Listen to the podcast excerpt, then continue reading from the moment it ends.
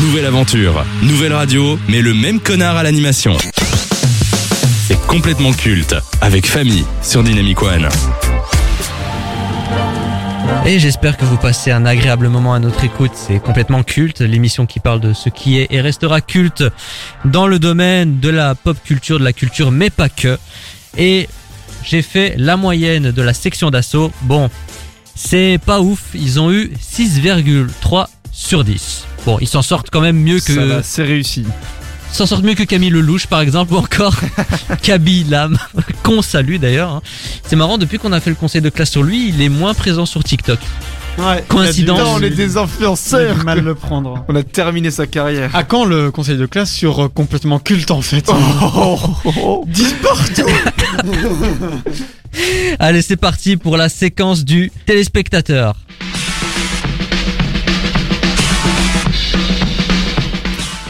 Il est loin le temps où l'on parlait de médias de manière approfondie. Créé le 1er avril 2010, et beaucoup auraient voulu que ce soit une blague, Touche pas à mon poste est aujourd'hui l'un des talk shows les plus regardés en France. Au départ, Cyril Hanouna décryptait à l'aide de sa bande de spécialistes le monde de la télévision, le tout avec beaucoup de légèreté et de bonne humeur. Mais avec le succès et des moyens de plus en plus importants, le programme a quelque peu délaissé les infomédias pour le divertissement et les happenings. La fameuse Darka, comme dirait Baba, un changement de ton qui a valu de nombreuses polémiques et de départs et des départs de chroniqueurs emblématiques comme Thierry Moreau, Bertrand Chameroy ou encore Gérard Louvain et Enora Malagré. Mais aujourd'hui, tout ça, c'est de l'histoire ancienne. Fini l'analyse très très approfondie de la télé. Fini les nouilles dans le cul de Mathieu Delormeau. Cette saison, le trublion du PAF a annoncé de nouvelles séquences qui n'ont pas fait long feu et de nouvelles têtes qui n'ont pas fait long feu, long feu non plus qui se sont rajoutés à ce plateau déjà surpeuplé d'intervenants. Plus de débats, de sujets de société et d'actualité sont au programme de cette euh, saison. Des choix qui confirment la nouvelle ligne éditoriale qu'a prise l'émission il y a deux ans. Et bien sûr, le tout saupoudré d'humour, même si on aimerait que les sujets sérieux soient traités sérieusement avec des intervenants crédibles et pertinents. Mais bon. On a le droit de rêver. Avant de rentrer dans le vif du sujet et de parler en fait de cette, euh, de ce nouveau touche pas à mon poste, Parlons de ce qu'a été le programme. Qu'est-ce que tu penses de Touche pas à mon poste de façon générale, Benjamin? Alors, je l'ai avoué il y a de ça quelques semaines maintenant, j'ai euh, fait euh, une époque euh, regarder euh, les extraits de Touche pas à mon poste qui étaient disponibles sur YouTube en boucle dans ma chambre. J'aimais particulièrement les, que- les questions en 4 tiers de Jean-Luc Lemoyne. J'adorais Jean-Luc Lemoyne. Bref, Qui, qui n'est plus là aussi. Euh, malgré ça, j'ai grandi. Comme nous tous. Et euh, voilà, aujourd'hui, c'est un. Enfin, déjà à l'époque, je savais que c'était pas hyper bien, je me doutais bien, mais bon, c'était du, divertissement un peu bête et voilà, j'aimais bien. Aujourd'hui, j'ai quand même beaucoup plus de mal avec TPMP, euh, euh, ce que ça se permet, le, le rôle que ça prétend jouer pour les, pour les Français et Françaises, le rôle médiatique que, ça, que l'émission prétend jouer aussi, je trouve, personnellement. Ce côté, euh, on est une émission qui parle des médias français, mais euh, tout en en étant un et, et en ayant pour moi aussi les gros défauts de base des médias français. Donc euh, voilà, c'est un peu s'exempter de quelque chose qu'ils possèdent de toute manière. Donc voilà, je suis pas un très grand fan de Touche pas mon poste. Et toi, Lucas, TPMP Ben, voilà, en fait, euh, c'est le genre d'émission déjà de base que je regarde pas. C'est un format qui, le talk show comme ça de manière gratuite où tout le monde rigole, où il y a que de la bonne ambi. En fait, je trouve pas ça super intéressant de base. Et surtout, moi, le, le, le rôle que joue TPMP dans l'information de manière générale euh, est assez dangereux. Puisque comme tu disais, il, il parle souvent de, de, de sujets euh, très sérieux, mais euh, sans, sans connaître en fait. Et donc du coup, ben, ça véhicule des idées qui sont parfois un peu dangereuses selon moi pour les citoyens et citoyennes françaises et même pas seulement français parce que ça peut véhiculer des, des idées trop rapides, pas suffisamment bien développées ou, ou connues en fait. J'avais envie de vous poser cette question, mais vous avez déjà répondu. euh, à pas- bon, vous n'êtes pas très emballé euh, par cette nouvelle ligne éditoriale, mais en deux ans, ils ont reçu les gilets jaunes, des politiques de tous bords, des personnalités en pleine polémique, des médecins, des spécialistes ou encore des associations. Et ces derniers mois, ils ont débattu sur la politique de Macron, des affaires de viol, de la gestion de crise en pleine pandémie ou encore de la vaccination. Euh, moi, j'ai juste une, une question toute bête. Est-ce la bonne émission pour parler de ces sujets sérieux, franchement Ben, Alors- je, pardon, je Ouais, me permets, mais je, je pense que ça pourrait être une émission dans laquelle on, on donne la parole et, et euh, où euh, chacun peut s'exprimer. Et sur le principe, c'est une bonne idée selon moi de, de justement laisser un espace de parole. Là où pour moi ça pose problème, c'est que euh, l'objectif il est pas là en fait, il est pas de donner la parole, il, de- il est de faire de l'audimat.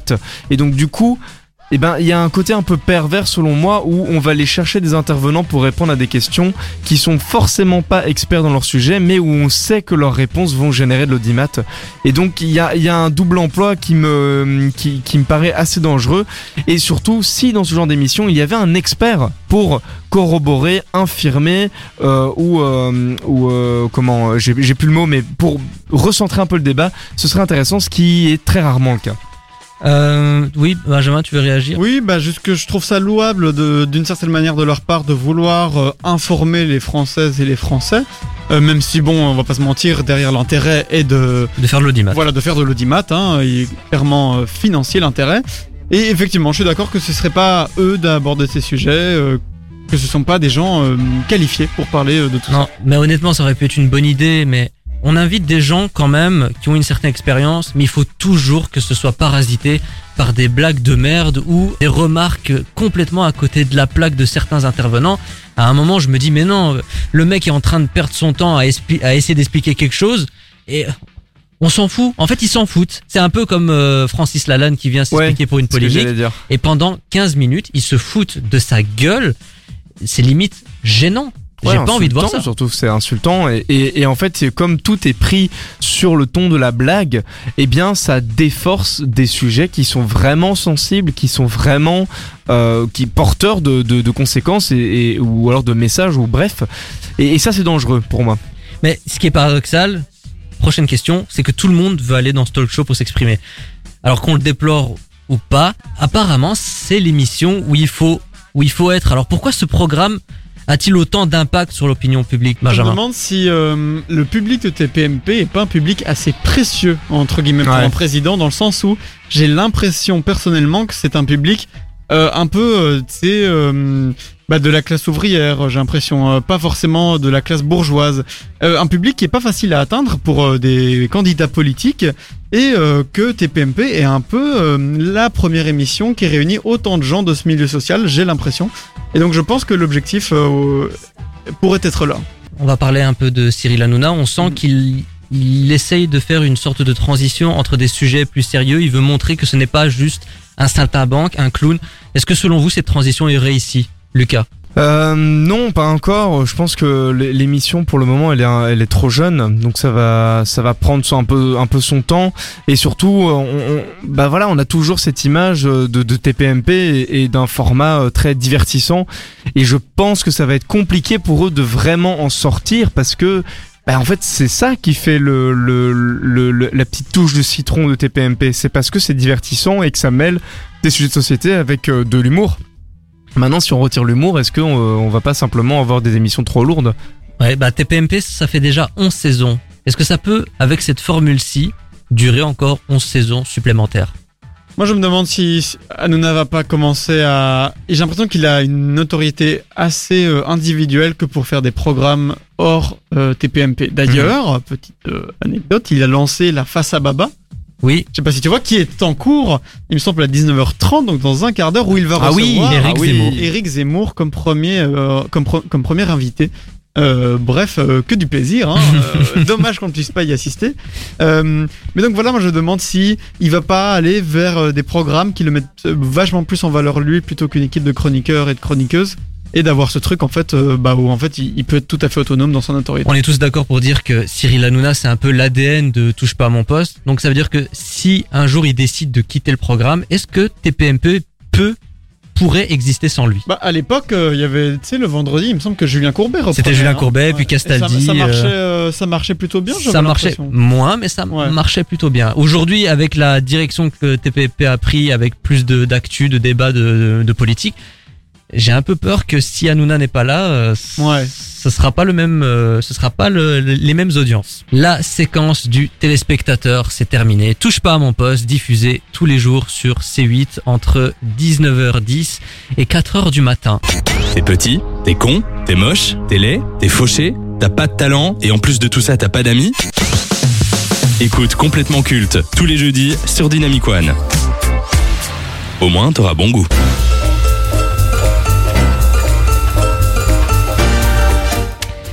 Leonardo DiCaprio, Jennifer Lawrence, Meryl Streep, Mark Rylance, Jonah Hill, Kate Blanchett, Timothée Chalamet, Ariana Grande, Kid Cudi, Tyler Perry, Ron Perlman, Thomas Sisley ou encore Matthew Perry qui a été coupé au montage. Voici les acteurs qui font partie de Dans le Up, le nouveau film d'Adam McKay qui fera l'événement sur Netflix le 24 décembre prochain. Mais en attendant Noël, le géant américain a décidé de sortir le film dans les cinémas en avant-première afin de soutenir les exploitants. Netflix 1, Disney 0. Adam McKay, c'est un cinéaste qui s'est d'abord illustré dans des comédies pures comme Légende vivante ou encore Very Bad Cops.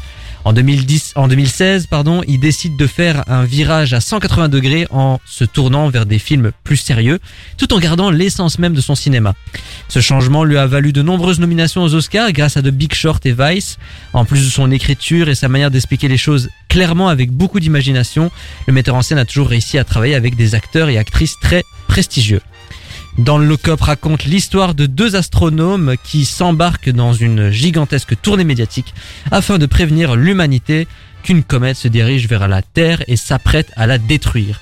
Une satire sur le dysfonctionnement des médias et du monde politique, ainsi qu'une critique de la société contemporaine.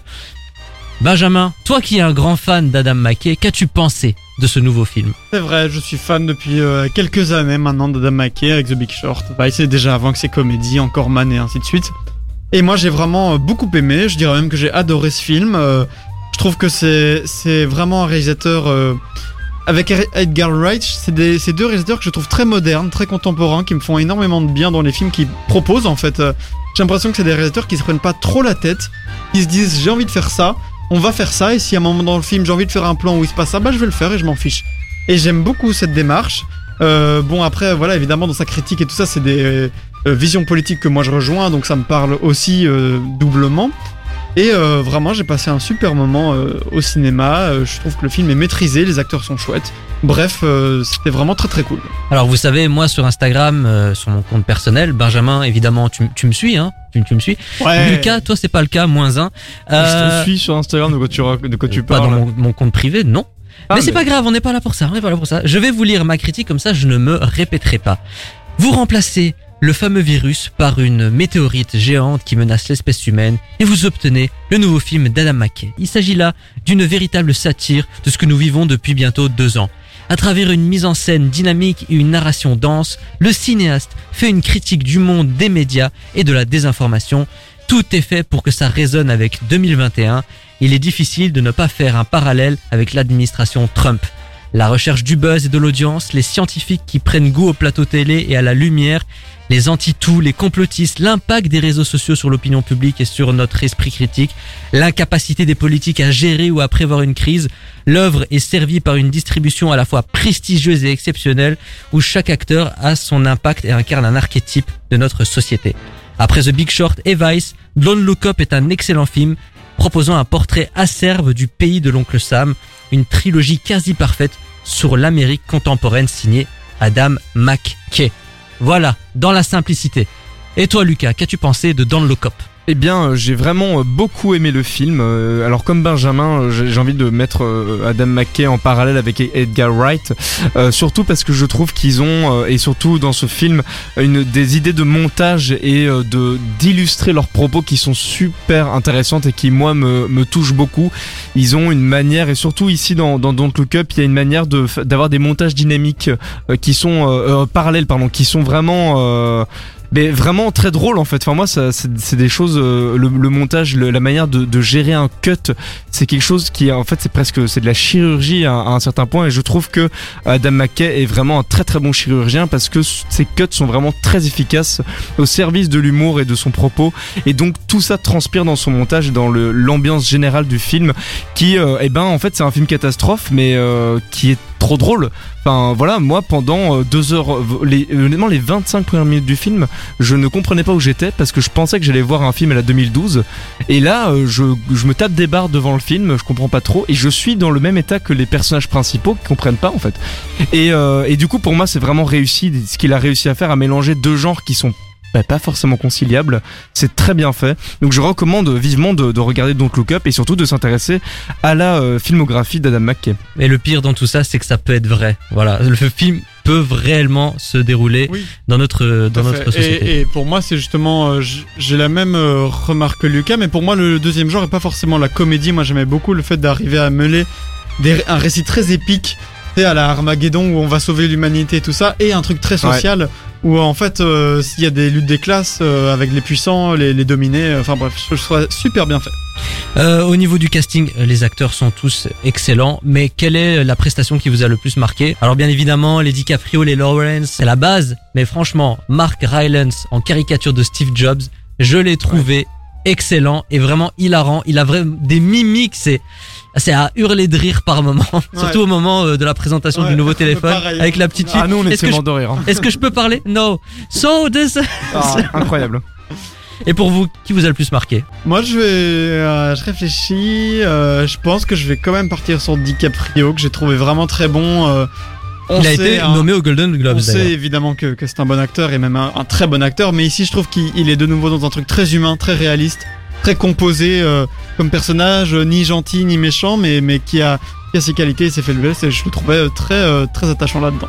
Alors moi j'ai un peu du mal à, faire un choix, donc je vais surtout dire un personnage qui m'a marqué.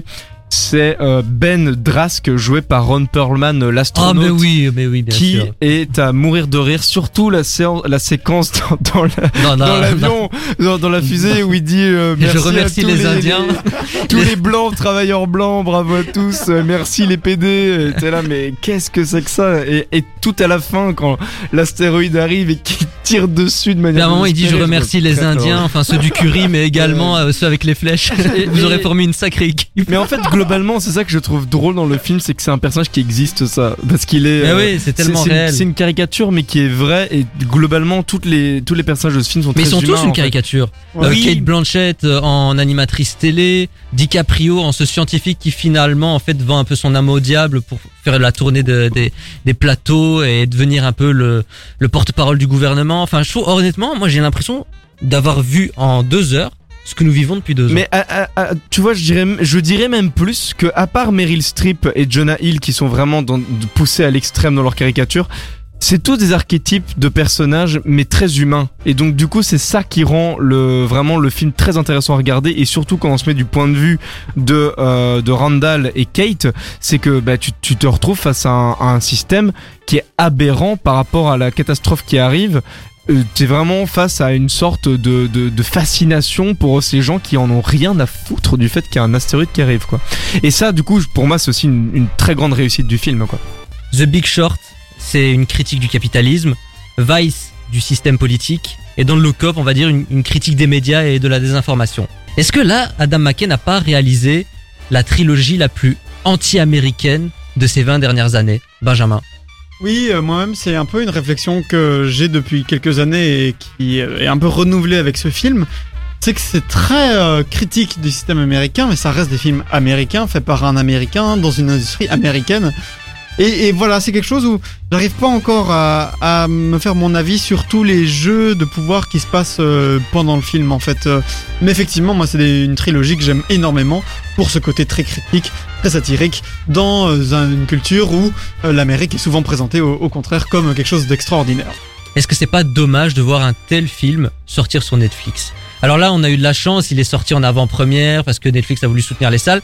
Mais vous trouvez pas ça dommage que finalement ce genre de film se retrouve sur Netflix et il va se perdre avec les sorties euh, qui vont arriver dans les mois, les années à venir alors que franchement, moi j'aurais adoré avoir euh, dans le lock-up dans ma dans ma vidéothèque quoi, en Blu-ray. Franchement, ça, ça me fout la rage. Je vous le dis franchement, Lucas. Eh ben, euh, pour le coup, je suis pas d'accord avec toi parce que Netflix c'est un peu la vidéothèque moderne et je suis content qu'ils sortent euh, au cinéma et qu'ils sortent en, sur une plateforme en fait parce que ça va lui donner de la visibilité. Et, euh, et une grande grande visibilité je pense que le film a vraiment le, le potentiel pour atteindre la popularité de de- d'un bah, d'un- d'un grand film quoi parce que des, des films d'Adam McKay Je suis sûr, il aurait, il, il serait sorti en salle, il aurait trouvé son public comme The Big Short et Vice. Oui, com- complètement. Donc, euh, donc non, je pense pas que ce soit un problème, au contraire, et, je pense que c'est même une opportunité pour les gens qui n'ont pas vu, euh, qui connaissent pas Big Short ou Vice. Et ben ils vont voir ce film, ils vont peut-être se dire ah mais tain, il a fait quoi d'autre ce mec, et ils vont regarder euh, Big Short et Vice.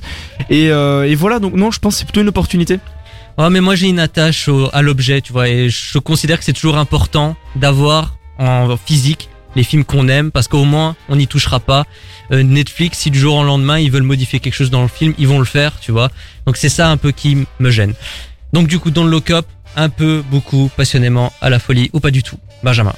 Eh bien, euh, vraiment, minimum passionnément, mais j'hésite un peu avec le, à la folie. Non, je veux dire quand même passionnément. Euh, voilà, super expérience, super film, et moi j'ai très hâte de voir ce que va faire Adam McKay, est-ce qu'il va rester dans cette vibe, est-ce qu'il va changer comme il l'a déjà fait auparavant. Euh, je suis très curieux et j'attends avec beaucoup d'impatience son prochain film.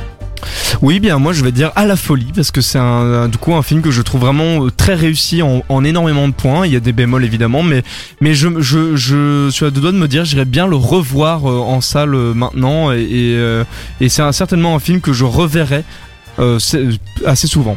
Moi je l'ai déjà vu trois fois hein, dans le lock-up. hein. oui d'accord. Ah, pour vous dire, et c'est à la folie, bien sûr. Pour moi, Dans le Lock-up est le meilleur film de l'année 2021. Et en plus, c'est une production Netflix. Et ça, je tire mon chapeau. Dans le Lock-up d'Adam McKay, avec un casting 5 étoiles. Et en le regardant, vous allez vous rappeler certaines choses de ces deux dernières années. Limite, vous n'allez plus faire la distinction entre la fiction et la réalité. Donc, nous vous recommandons d'aller en salle. Nouvelle aventure, nouvelle radio, mais le même connard à l'animation. C'est complètement culte, avec famille sur Dynamic One.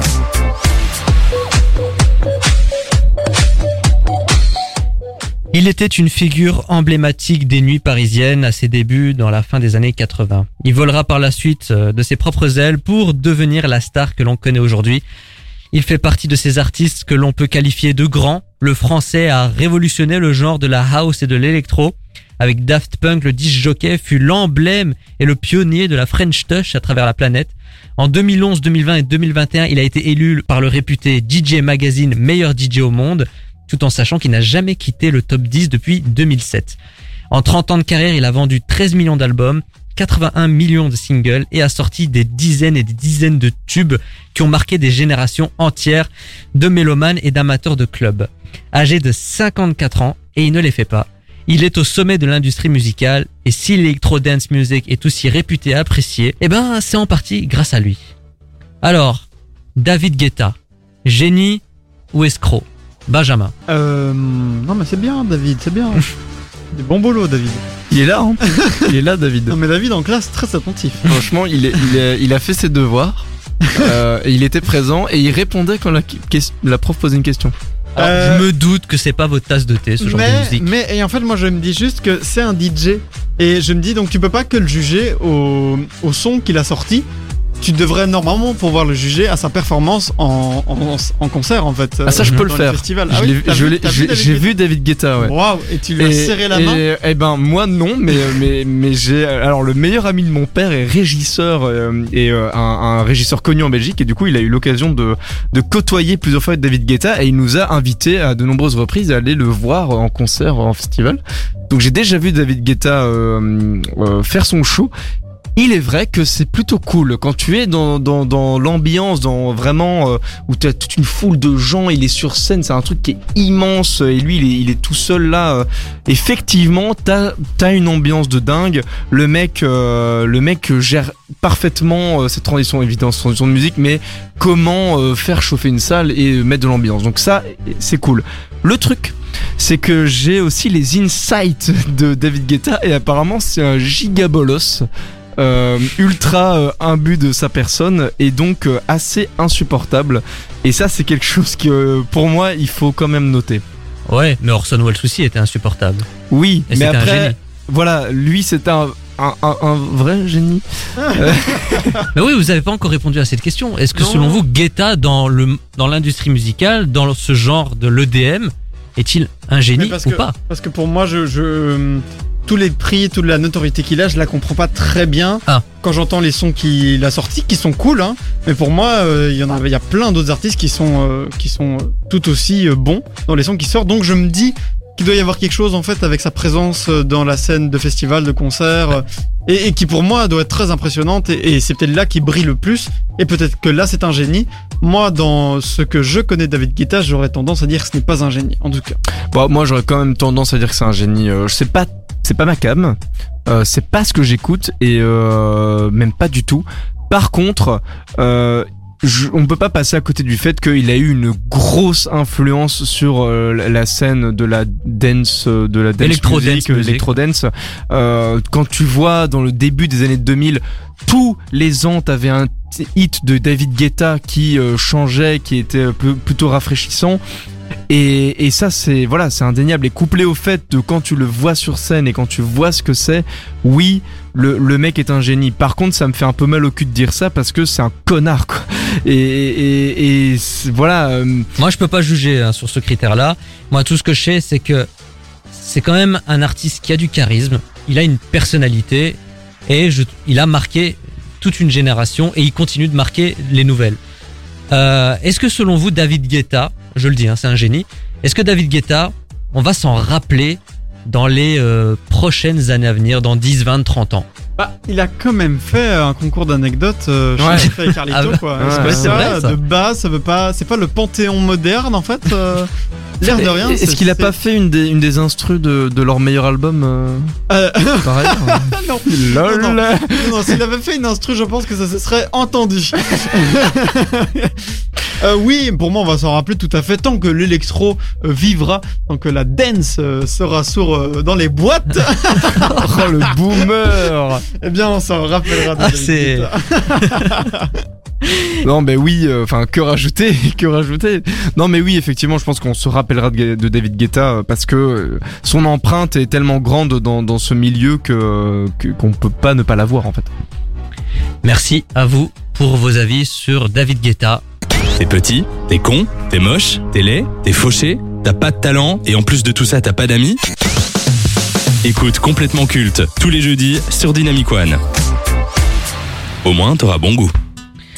L'apparition des séries dans nos vies ne date pas d'hier. Avec l'arrivée de la télévision dans les foyers, il fallait bien alimenter les programmes. De plus, elle a permis à de nombreux auteurs et producteurs de développer des histoires, des intrigues sur plusieurs heures et saisons sans être contraints par le format imposé par le cinéma. Il y a pas si longtemps, on arrivait à suivre les séries les plus attendues ainsi que des petites surprises qui sortaient à gauche à droite. Mais aujourd'hui, on ne sait plus où donner de la tête. Netflix, Hulu, Disney+, Apple TV, HBO Max, Mubi, Peacock, OCS, MyCanal, et je parle même pas des chaînes de télévision classiques. Il y a de plus en plus de plateformes, et pour justifier leur présence et le prix de leur abonnement, elles produisent un maximum de contenu, et donc de séries. Le problème, c'est que nous avons de moins en moins de temps pour le binge-watching, un terme que je vomis car on ne savoure pas l'œuvre. On doit donc faire des choix, on passe à côté de certaines pépites. Alors, y a-t-il trop de séries? Lucas, je te pose directement la question. Ah, ça c'est une question presque philosophique en fait. Il y a parce que je, pense qu'il y a jamais trop d'objets euh, culturels. Donc euh, c'est bien qu'on ait qu'on puisse promouvoir une grande diversité en fait de séries, de laisser sa chance à énormément de personnes. Et donc à ce niveau-là, c'est vraiment louable. Et donc, euh, mais d'un autre côté. Tu as raison sur le fait que ben on n'a pas le temps de tout regarder et euh, on n'aura jamais le temps dans une vie de regarder toutes les séries qui existent, euh, qui sont dans le présent et qui sont encore à venir. Donc je pense qu'au final non, il n'y a pas trop de séries. Euh, je, je pense juste que on, doit euh, adapter notre mode de consommation en fait euh, à toutes les séries qu'il y a et euh, on trouvera toujours euh, chaussure à son pied ou en tout cas à, à son goût. Pas la chaussure, hein, la série. Et voilà, mais c'est vrai que ce que je trouve un peu dommage, c'est qu'on pousse souvent les séries à être euh, ou bien à rallonge ou bien forcées pour avoir de l'audimat. Et ça, pour moi, c'est plus problématique parce que euh, j'apprécie des séries, oui, mais j'apprécie des séries qui savent se conclure aussi ou qui ne sont pas forcées, comme Cowboy Bebop. Euh, et ça, c'est un, ça, c'est un autre débat. Et toi, Benjamin? Oui, bah, je suis assez partagé entre le oui et le non. Effectivement, je trouve que c'est bien donner sa chance à tout le monde, de, pro- de proposer le plus de contenu euh, possible, hein, euh, comme ça chacun et chacune bah, peut trouver euh, ce qui lui plaît dans la masse.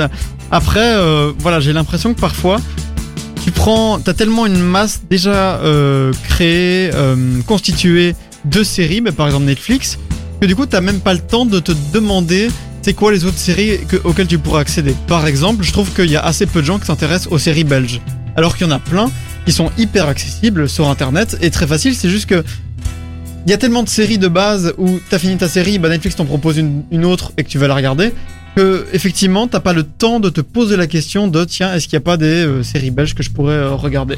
Donc pour vous, il ne faudrait pas créer moins de séries et en faire mais de, de plus grande qualité? Ou est-ce compliqué avec euh, notre style de vie aujourd'hui? Mais je pense pas que ce soit une question de, quali- de qualité, je pense que c'est une question de curiosité de la part des publics. Et donc, euh, tout simplement, euh, eh ben, quand t'as terminé ta série Netflix, au lieu d'enchaîner directement avec ce que te propose Netflix, prends une pause et réfléchis à ce que tu pourrais regarder d'autres dans un autre euh, d'un autre pays par exemple ou bien de ton propre pays et c'est peut-être des questions qu'on devrait plus se poser euh, quand on regarde quelque chose en fait. Oui, je suis assez d'accord. Et pour moi, ça pourrait être euh, justement l'occasion d'avoir cette espèce de financement, comme il y a eu en fait avec des réalisateurs de films, hein, des jeunes, tu vois, qui ont proposé de réaliser plein de films à la suite, même s'ils étaient pas bons, mais au moins ils s'entraînaient, ça leur faisait bah, de la patte, quoi. Et, aujourd'hui, bah, il y a beaucoup de ces réalisateurs qui sont très connus. Et pour moi, d'avoir un grand financement, c'est aussi l'occasion de donner euh, l'occasion à des gens qui n'ont pas forcément euh, la chance de pouvoir réaliser, euh, notamment, je pense en termes d'égalité de sexe et ce genre de choses. Je trouve que ce serait tant mieux, tu vois, si on pouvait avoir une section avec toutes les femmes qu'on a pu, a pu aider à réaliser une série ou des films. Vous n'avez pas l'impression que cette industrie court à sa perte et va se tirer une balle dans le pied avec ce processus? Parce que qui dit plus de séries dit euh, risque de flop ou d'annulation plus élevé. Donc ça veut donc dire de l'argent un peu gaspillé par les fenêtres. Récemment, j'ai appris que euh, HBO a annulé la série, euh, le spin-off Game of Thrones sur les marcheurs blancs. Le premier épisode a quand même coûté, le pilote, 30 millions de dollars. Enfin, c'est quand même des chiffres astronomiques. Donc, autant, c'est pour ça que je dis qu'il faut peut-être produire moins, mais on va dire avec une meilleure qualité, en tout cas une vision bien précise. Aujourd'hui, j'ai l'impression qu'on produit un peu tout, un peu euh, n'importe quoi. Netflix, euh, voilà, qui donne sa chance à tout le monde, hein, et bah, au final, si c'est pour avoir une saison bâclée et au final une annulation, ça ne sert strictement à rien. Lucas. Ben, euh, ben je sais pas. Pour moi, euh, je pense que Darwin euh, dirait que ça, on sélectionne les meilleures séries et les mauvaises euh, ne sont juste pas gardées quoi. Et donc même si c'est de l'argent qui est jeté par les fenêtres, c'est une opportunité qui a été donnée. Et C'est pas et- toujours les plus bonnes qui. non, euh, non, je suis d'accord, mais c'est à force de, de ben, peut- peut-être que c'est un système qui doit encore évoluer. Euh, dans, dans sa sélection de, de séries. Alors après tu vois tu peux pas non plus anticiper euh, un bon film et un mauvais film tu vois. Enfin t'as ce truc où euh, le pro- tu peux te faire un film en ayant les meilleures intentions du monde et en fait le film est, est pas aussi bon que ce que tu voulais. C'est pareil pour les séries. Et donc euh, je pense que c'est juste que euh, c'est un peu aux producteurs à, à peut-être pas trop mettre leurs pattes aussi dans les séries parce que je pense que Netflix a certainement un droit de, ou même les autres plateformes hein, ont des droits de regard sur ce qui se fait. Donc je pense que le problème est beaucoup plus complexe que ça et, et que le système devrait juste être amélioré et que les consommateurs devraient euh, revoir leur manière de consommer en fait Bah juste pas. Voilà, pour moi il y a un truc de problématique, c'est qu'aujourd'hui quand on parle d'art, parce que une série pour moi c'est un art, on parle de consommer. Voilà, on ne parle plus de Ah oui. profiter, d'analyser, euh, de réfléchir, de contempler. Là c'est consommer. Euh, mais on va parler du fameux binge watching, hein, ce processus qui est d'enchaîner euh, les séries à vitesse grand V pour pouvoir passer à une autre. Est-ce que ce n'est pas la faute du public, euh, ce, nouveau système dans lequel nous vivons, on regarde des séries euh, sans vraiment les savourer, Euh, après, pour moi, c'est quand même très encouragé par les plateformes. Rien que le principe de te proposer de passer au prochain épisode dans les 5 secondes, c'est des choses qui intuitivement vont participer à ça. Euh, Moi-même, euh, je, je, me prétends pas être binge watcher, mais c'est vrai que quand je regarde une série, j'aime bien la finir rapidement. J'aime pas trop euh, étendre mes visionnages sur de longues durées. Par contre, je regarde très peu de séries de base, donc voilà, c'est pour ça. Mais voilà, pour moi, c'est dans je sais pas si c'est vraiment la faute du consommateur pour moi. L'impression que c'est le système de production qui, doit être révisé.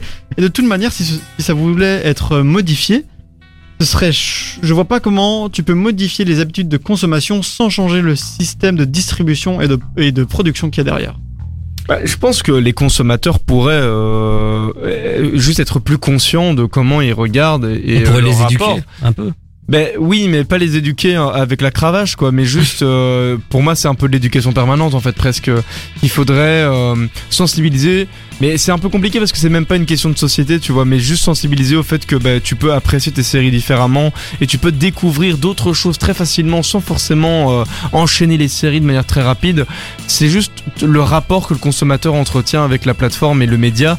Ben, il est propre à lui et il peut être revu, tu vois. Mais alors, il est vrai que le, la plateforme n'aide pas. On va finir par une question un peu plus personnelle. Pour ma part, je trouve de moins en moins de temps pour regarder des séries et pourtant il y en a pas mal qui m'intéressent. Et euh, j'ai constaté hier en regardant ma liste Netflix qu'elle s'allongeait mais d'une vitesse. Jamais j'aurais le temps de, rattraper tout ça, ça c'est clair. Est-ce que à titre personnel, vous, vous vous sentez pas euh, frustré à l'idée de ne pas pouvoir voir des séries qui vous intéressent Frustré, euh, non, parce que moi, ça fait quand même longtemps que les séries, euh, j'ai un peu arrêté de regarder, ou en tout cas, si je regarde, euh, c'est pas des séries parce qu'elles fonctionnent, parce que c'est hype. Je regarde de temps en temps des séries parce que j'en ai vraiment envie que leur style me plaise. Moi, je reste quand même beaucoup plus porté sur le film. Je préfère l'expérience de 2h30 euh, à l'expérience de 40 minutes tous les soirs. Euh, donc voilà, moi je, je m'en je m'en- ressens pas particulièrement frustré. Je suis juste curieux de voir dans quelle direction va aller toute cette mode de la série et de voir euh, ce qui va se passer. Moi, je, je, ça, ça peut générer des frustrations. Effectivement, je vais pas mentir qu'il y a eu euh, des, des moments où je me suis dit, euh, enfin même encore maintenant, où je me dis, putain, il y a une série que je regarderais bien là, mais en fait, j'ai pas le temps. Mais après, j'avoue que j'en fais un peu mon deuil. Et ici, euh, pour le moment, je me dirige plus vers les bouquins euh, que que des séries. Donc pour moi, ça fait partie d'un média comme un autre. Et bah, si j'ai envie de regarder une série, je regarde ça. Et parfois, je regarde un livre. Enfin, tu sais, ça fait partie de mes habitudes de consommation d'être un peu volatile. Donc euh, j'ai un peu fait mon deuil de ça. Il y a de plus en plus de gens qui regardent des séries, c'est c'est devenu courant aujourd'hui. Euh, Est-ce que selon vous, le format série peut passer au-dessus du format cinéma? Benjamin. Pour moi, d'une certaine manière, il l'a déjà fait. J'ai l'impression, je- personnellement, que je connais beaucoup plus de gens fans de séries que de films. Euh, vraiment, euh, il- à nouveau, c'est dans mon milieu, dans mon environnement, mais je connais beaucoup de gens qui ont vu des tonnes et des tonnes de séries qui les regardent à longueur, enfin pas à longueur de journée, mais co- qui binge-watch, quoi, euh, concrètement. Alors que binge-watcher des films, ça se fait pas tant que ça, quand ils pensent. Il y a des gens qui regardent un film tous les soirs, effectivement, mais on parle pas de binge-watching, c'est pas une habitude de consommation qui est euh, conceptualisée vraiment, quoi. C'est juste si t'aimes bien les films, bah t'en regardes de temps en temps à ta convenance. Mais par contre, les séries, il y a un vrai effet de mode de regarder des séries euh, très souvent à haute fréquence. Et Et donc, pour toi, le fait que le format série est passé au-dessus du cinéma, tu vois ça comme une chose positive ou négative? Moi, dans mon cas, je trouve ça légèrement négatif parce que je préfère les films tout simplement et que bah voilà, euh, ça veut dire que pour parler d'une série, il faut que je me prenne euh, 8 soirs d'affilée pour regarder tous les épisodes et j'ai pas très envie de ça. Mais euh, après, euh, voilà, si ça plaît, euh, ça doit être pour certaines raisons et c'est sûr que la série a des avantages, tant mieux. Moi, je, re- je resterai toujours euh, plus attiré par le film, je pense, mais euh, c'est mon cas. Comme dirait Zemmour, ne serait-ce pas la décadence occidentale si, si, si. Et, non, je vais pas essayer Non, de faire attention, Sarkozy. Lucas, t'as ton Euh, ressenti par rapport à cette question Eh bien, pour moi, c'est, il n'y a pas de débat là-dedans. La, la série et le film, c'est, c'est, pour, enfin, pour moi, ils sont au même niveau. La série a pas forcément dépassé et euh, et il y a des séries qui sont très cinématographiques de la même manière qu'il y a des films qui sont très sériesques et, voilà euh, je pense pas qu'on puisse dire que la série a déjà dépassé le film mais j'ai pas le temps de vraiment expliquer pourquoi Thank you, thank you very much for coming out this evening. Thank you, thank you, thank you. Complètement culte, c'est déjà terminé et c'était complètement bien. Dans un instant, l'équipe de chez Jordan vont vous accompagner jusqu'à 20h. Quant à nous, on se retrouve la semaine prochaine, même lieu, même heure. Enfin, si le comité de concertation le veut bien. Allez, bonne nuit les petits. Bonne des soirée. bisous sur vos fesses That's all, folks.